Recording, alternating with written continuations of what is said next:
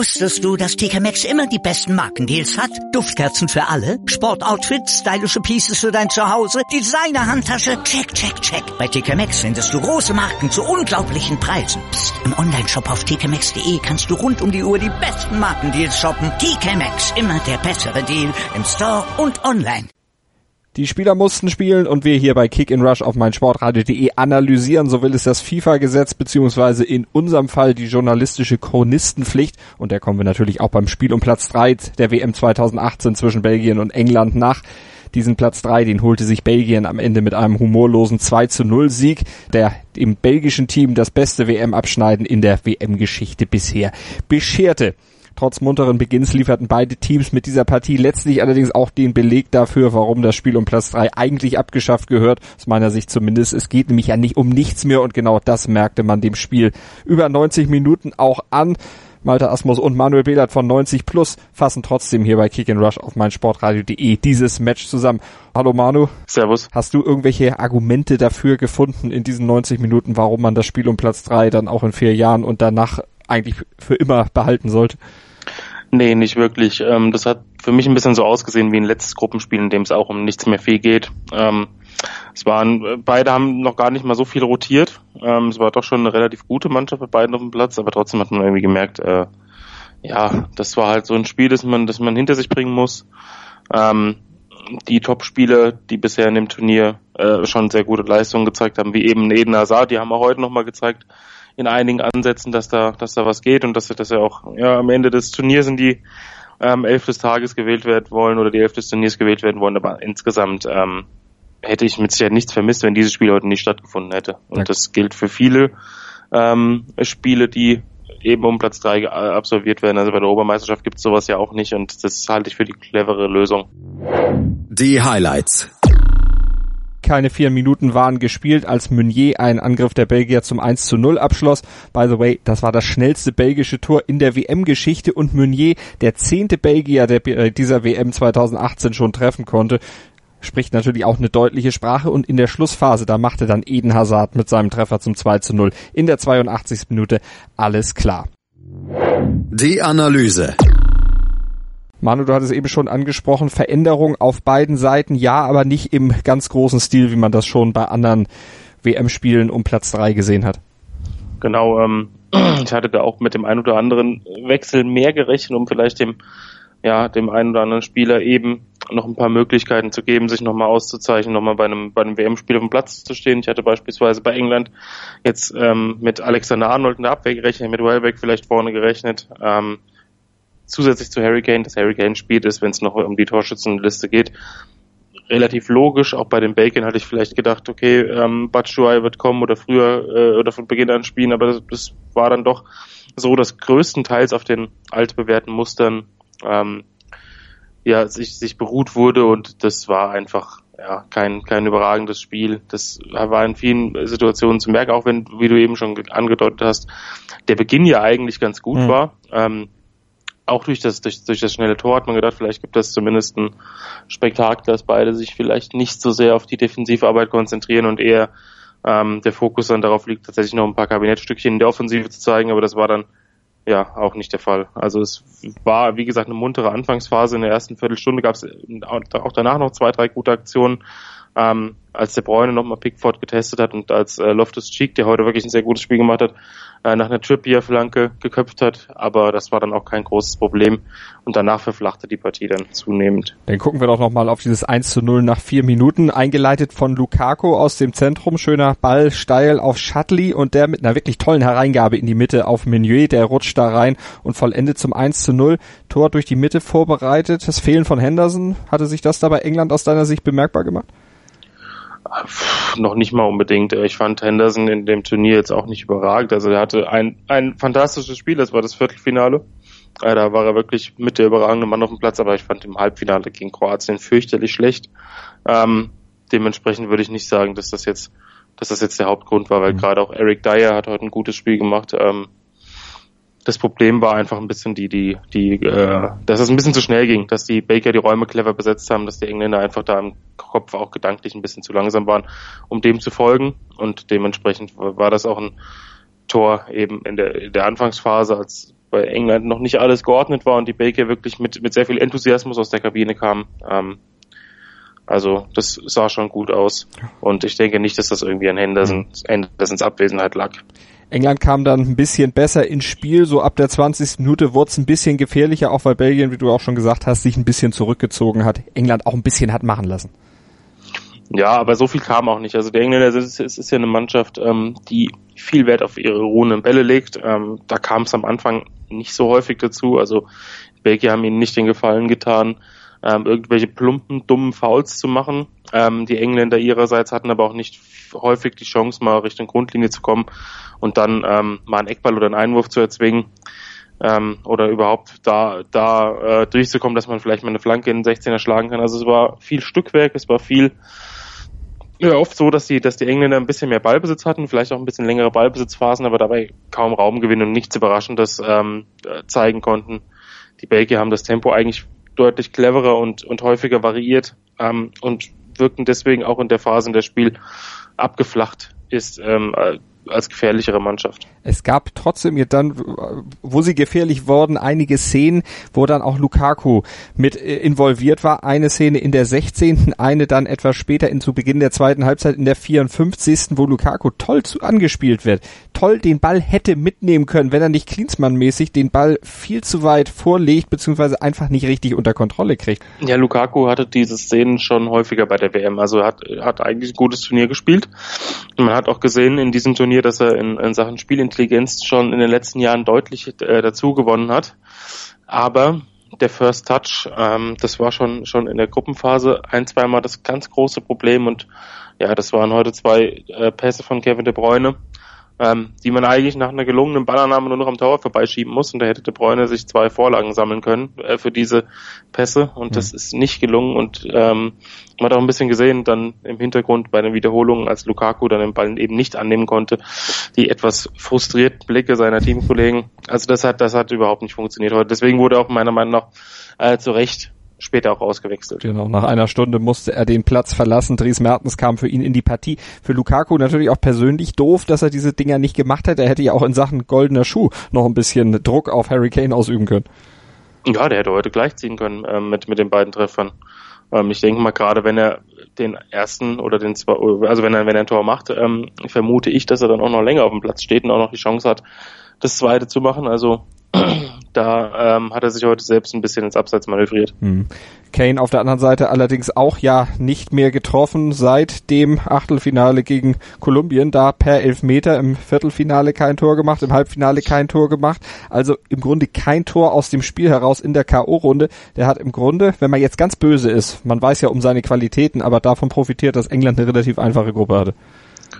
Ja gut, dass er, dass er sechs Tore geschossen hat, das hat mit Sicherheit auch mit der Gruppe zu tun. Ja, das ist richtig. Ähm, ich denke, dass, dass das Spiel der Engländer dann gegen die stärkeren Gegner einfach schon darauf ausgerichtet war, möglichst wenig zuzulassen und vorne ähm, eben die großen Spieler bei Standardsituationen freizublocken, ob da jetzt ein Maguire zum Kopfball kommt oder ein Kane, äh, das spielte keine Rolle. Bis zum Halbfinale war es ja erfolgreich. Ähm, dementsprechend, ja, Kane hat, hat äh, unglücklichere Auftritte gehabt in der K.O. und das ist schon richtig, aber er hat trotzdem ähm, eine, eine wichtige Rolle gespielt und ich denke, das, was er ähm, bei Standards der Engländer gemacht hat, wie er sich da in die, in die Gegner blocken konnte, ähm, wie er da im 16er gearbeitet hat, das hätte ein anderer Stürmer wohl eher nicht so hinbekommen.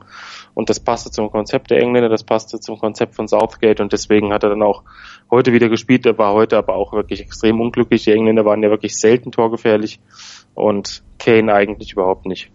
Punkt Standards war ja die große Stärke der Engländer. Das haben sie ja extra auch trainiert, weil sie auch gesehen haben, damit kann man äh, bei dieser WM richtig was reißen. Im Vorfeld hatte Gareth Southgate das ja auch schon erkannt, weil er auch nicht genügend Zeit hatte, um seine Mannschaft dann richtig auch in anderen Phasen des Spiels, auch vielleicht offensive Spielflüsse einzustudieren. Hat er gesagt, ich mache das vor allen Dingen über Standards. Die waren heute kein Faktor. Die waren weitgehend schlecht. Ähm, beziehungsweise die Baker haben natürlich auch mit, mit Company Vertongen vermahlen äh, Alderweireld, wer jetzt auch immer da, äh, welche Kombination dann immer auf dem Platz stand. Also es waren wirklich viele Kopfballspieler da. Auch Lukaku ist ja für Defensivstandards äh, zu gebrauchen mit seiner, nicht nur mit seiner körperlichen äh, Physis, sondern auch mit seinem guten Timing im Kopfballspiel. Dementsprechend ähm, war das schon so ein Gegner, der die englischen Standards ganz gut verhindern konnte. Die waren nämlich teilweise auch wirklich gut getreten. Also Trippier hatte wirklich zwei von der rechten Seite, da kann ich mich dran erinnern, die, die wurden wirklich mit viel Schnitt, mit viel Zug auf einen langen Pfosten gespielt. Ähm, aber da haben die Baker das einfach wirklich sehr gut wegverteidigt. Ähm, bezeichnet, dass die beiden oder zwei der besseren Chancen in der zweiten Halbzeit der Engländer ähm, nach einem Einwurf äh, resultierten, ähm, als dann zweimal Lingard flanken konnte, einmal hat Kane knapp verpasst. Ähm, dementsprechend einmal was da ja noch im Kopf äh, eine Chance hatte. Dem, dementsprechend war heute das, das äh, Mittelstandards eben nicht so der große ausschlaggebende Faktor, aber das lag nicht nur daran, dass die, dass die Engländer heute da nicht so überragend waren, sondern einfach auch daran, dass die Baker das wirklich gut verteidigt haben. Und die haben dann in der Schlussphase dann auch nochmal richtig gut gekontert, zwei Versuche gehabt, einer davon saß dann am Ende auch. Und da war es Eden Hazard, der das wunderbar durchgespielt hat, aber auch hervorragend eingesetzt wurde von De Bruyne, der einige Zuckerpässe heute auch wieder gezeigt hat genau, De Bruyne hätte drei oder vier Torvorlagen haben können am Ende, ähm, hat aber dann eben nur in Anführungszeichen die eine. Hazard blieb da eiskalt vor Pickford, aber der konnte zwei Minuten vorher hätte eigentlich eher das Tor verdient gehabt, als die Baker wieder unglaublich schnell umgeschaltet haben. Die Raumaufteilung sehr clever war, das hat man schon in den ersten Gruppenspielen gemerkt. Also wenn Baker kontert, sieht man ganz genau, ähm, dass jeder genau weiß, wo er hinzulaufen hat, äh, welche Räume er besetzen muss. Und das war dann in der 80. Minute wirklich perfekt. Der Bräune auf Mertens, der auf Meunier und der hat den Ball dann wirklich auch herausragend aus der Luft genommen und Pickford ähm, hat ihn dann aber auch wirklich herausragend gehalten. Also das waren zwei, zwei Konter, die gepasst haben. Vor allem fand ich in der 82. Minute beim 2 zu 0 den Pass von De Bruyne noch nicht mal perfekt. Da hat er deutlich bessere Pässe in dem Spiel gespielt, die aber seine Kollegen nicht äh, verwerten konnten. Auch Mertens hatte später nochmal eine, noch mal eine Chance vor dem 2 zu 0, als er in die Mitte gezogen ist und den Ball wirklich absurd weit am Tor vorbeigeschossen hat. Ähm, also da wäre für die Baker in, in manchen Situationen doch noch mehr drin gewesen, weil sie heute die Mannschaft waren, fand ich, die die englischen Defensivschwierigkeiten, äh, wenn es denn mal sehr schnell geht, doch am deutlichsten aufgezeigt haben. Hm. Und der Mann, der das Tor, das frühe Tor gemacht hat, Thomas Meunier, nämlich der ist dann auch zum Spieler des Spiels von uns, beziehungsweise von den Kollegen von 90 Plus gewählt worden. Genau, nicht nur wegen seinem Tor, sondern ähm, vor allem, weil er heute, finde ich, mit sein bestes Turnierspiel gemacht hat. Ähm, Gerade zu, zu, Anfang der Gruppenphase hat man gemerkt, ja, Meunier, auf, als auf der anderen Seite noch Carrasco gespielt hat, das könnte so eine leichte Schwachstelle sein. Er war es heute aber überhaupt nicht. Er war defensiv stark. Das, obwohl er offensiv ausgerichtet war, war Antreiber, hat viele, viele, viel versucht, viele Flanken geschlagen, sich im Konterspiel immer wieder eingebracht, hätte vielleicht sogar noch das zweite Tor erzielen können, wenn Pickford nicht zur Stelle ist. Also ähm, hatte eine Passquote von über 80 Prozent, eine Zweikampfquote von über 60 Prozent, das obwohl er sehr häufig in der Offensive in Erscheinung getreten ist. Also es war ein sehr starkes Spiel. Auch Hazard war sehr stark und ich denke, wenn De, wenn De Bruyne ein bisschen Glück hat mit den anderen Kollegen, äh, im Abschluss hat er, äh, dann, dann hat er hier heute am Ende drei oder vier Vorlagen und dann ähm, kann man ihn da auch dazu rechnen. Also es war ein, insgesamt ein guter, guter Auftritt der Baker über weite Strecken der aber jetzt nicht so spektakulär war, wie man das vielleicht hätte erwarten können, mhm. wenn es jetzt ein Spiel gewesen wäre, in dem es noch wirklich um viel gegangen wäre. Insgesamt, wenn wir das Gesamtfazit der Belgier bei diesem Turnier, bei dieser WM 2018 in Russland ziehen, kann man sagen, Platz drei großer Erfolg? Ist schon, ist schon ein großer Erfolg. Also es ist, ähm, Belgien gehörte nicht zu den absoluten Top-Favoriten, zumindest für mich, aber zu den erweiterten Kandidaten. Genau das haben sie gezeigt. Ähm, mit ein bisschen Glück gegen Frankreich geht auch was. Also sie sind jetzt nicht ausgeschieden, weil sie klar schlechter waren als die Franzosen. Das kann man nicht sagen. Ähm, es, sie haben dort Probleme eben bei einer Standardsituation gehabt, die sie heute deutlich besser verteidigt haben. Sie haben in der Gruppenphase gut, gut gespielt. Sie haben sehr viele Tore geschossen, haben viele verschiedene Torschützen gehabt. Ähm, ja, jetzt muss man sehen, ob bei der WM 2022 noch was ge äh, geht. Die Baker sind sicherlich nicht mehr irgendwie der Geheimfavorit. Ähm, geheim ist da nichts mehr. Ähm, aber ich denke, wie wir schon im Turnierverlauf angesprochen haben, dass für die belgische Mannschaft oder gerade für diese Generation der belgischen Mannschaft die EM 2020 wohl noch das, das Turnier werden wird, das eher im Fokus steht. Mhm. Aber insgesamt mit Platz drei können die Belgier durchaus zufrieden sein. Ähm, vielleicht fehlt auf der einen oder anderen Position dann doch die absolute Weltklasse noch, um diesen kleinen Schritt noch zu gehen.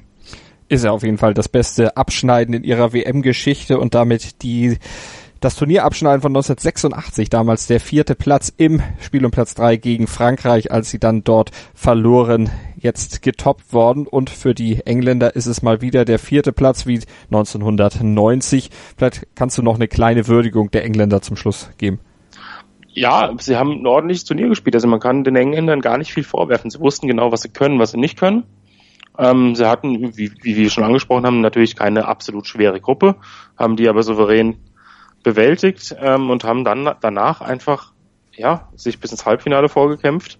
Gegen die Kroaten hätten sie auch weiterkommen können mit ein bisschen Glück, wenn ich mich da gerade an diese äh, Aktion von Harry Kane erinnere, der da aus kurzer Distanz an den Pfosten schießt. Also das wäre durchaus möglich gewesen, dass England ins Finale einzieht.